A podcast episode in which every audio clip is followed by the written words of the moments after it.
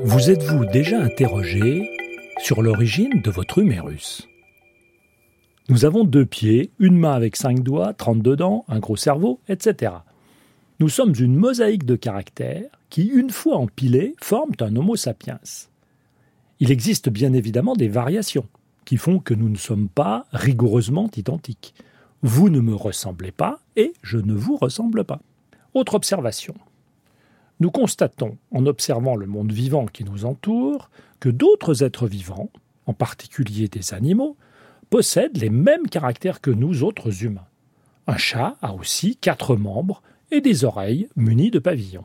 Ce double constat traduit simplement le fait que l'humain, comme le chat, sont les fruits d'une histoire évolutive au cours de laquelle les pièces de leur anatomie sont apparues à différents moments. C'est une histoire d'ancêtres. Alors parlons d'ancêtres. Si je date l'humérus à 380 millions d'années, je ne fais pas référence à votre humérus ou à mon humérus. Je fais référence à l'humérus en général. Autrement dit, tous les humérus. Celui du dauphin, celui de la chauve-souris, celui du chat, celui de l'humain. Mais où s'arrêter? Car après tout, on pourrait aussi admettre que la fourmi possède un humérus. Pourtant, la réponse est non. Le soi-disant humérus de la fourmi ne peut pas être considéré comme un homologue de celui des humains ou des chats. Un premier terme très important pour ce qui va suivre est homologue. Que signifie ce terme? Partons d'un exemple trivial, celui de mon bras, pour continuer avec une histoire d'humérus. Nous sommes d'accord pour dire que mon bras et le vôtre sont construits de la même manière. Ils sont faits des mêmes os et des mêmes tissus. Élargissons la comparaison. On peut raisonnablement admettre que tous les bras des êtres humains ayant vécu depuis l'origine d'Homo sapiens sont bien identiques et donc homologues. Je vais élargir encore. Bien que l'organisation de la patte antérieure d'un lézard ou celle d'un chat ne soit pas rigoureusement calquée sur celle de notre bras, une analyse anatomique simple suffit à démontrer qu'il s'agit bien de la même structure. Là encore, on peut parler d'homologie. Homologie ne signifie donc pas identité stricte, loin de là, mais même organisation générale, même construction anatomique. Mais regardons à nouveau notre fourmi. Sa patte ressemble un peu à celle d'un lézard. Et en plus, elle a la même fonction. C'est donc la même chose, un membre qui sert à se déplacer. Attention, regardez un peu mieux quand même. Les deux pattes ont bien en gros trois parties, mais elles ne sont pas constituées des mêmes pièces.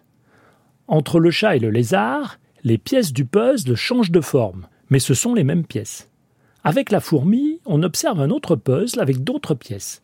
Des pièces qu'on va retrouver chez la libellule ou le cafard, mais qui ne sont pas homologues de celles des vertébrés.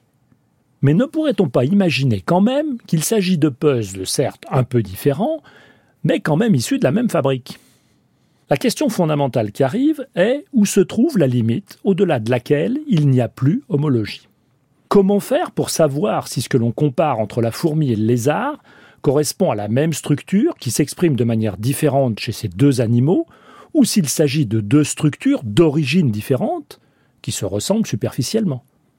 Après homologie, le mot le plus important prononcé depuis le début de cette chronique vous l'avez peut-être pas senti, je viens de le prononcer, c'est le mot origine. En réalité, le membre antérieur d'un lézard, d'un chat et notre bras sont homologues, car ils sont tous les trois les héritiers de celui d'un lointain fossile qui est l'ancêtre commun à l'homme, au chat et au lézard.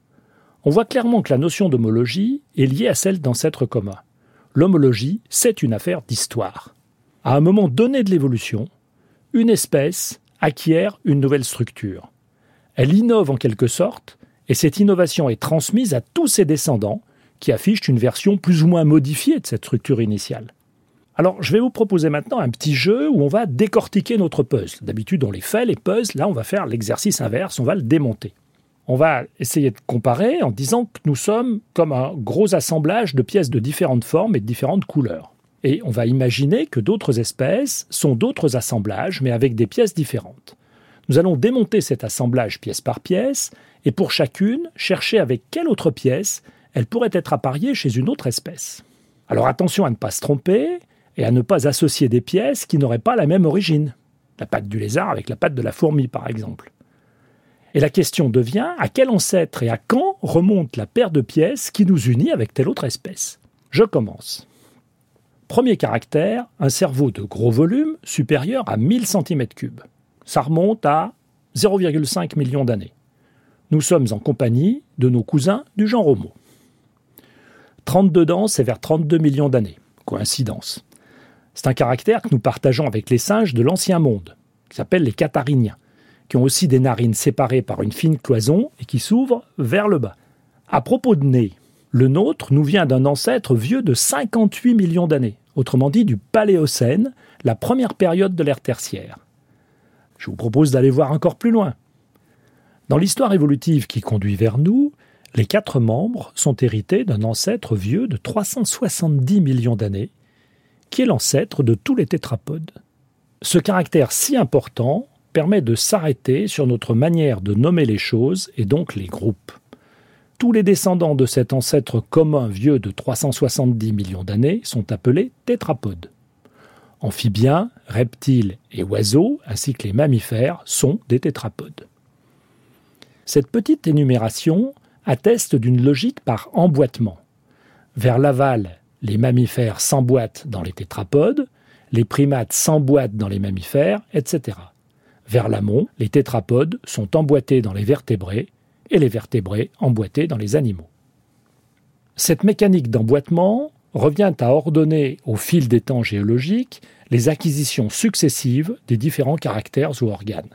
Cette succession d'acquisitions déroulées pour de nombreux groupes différents, et pas que pour nous, permet de construire l'arbre phylogénétique du vivant.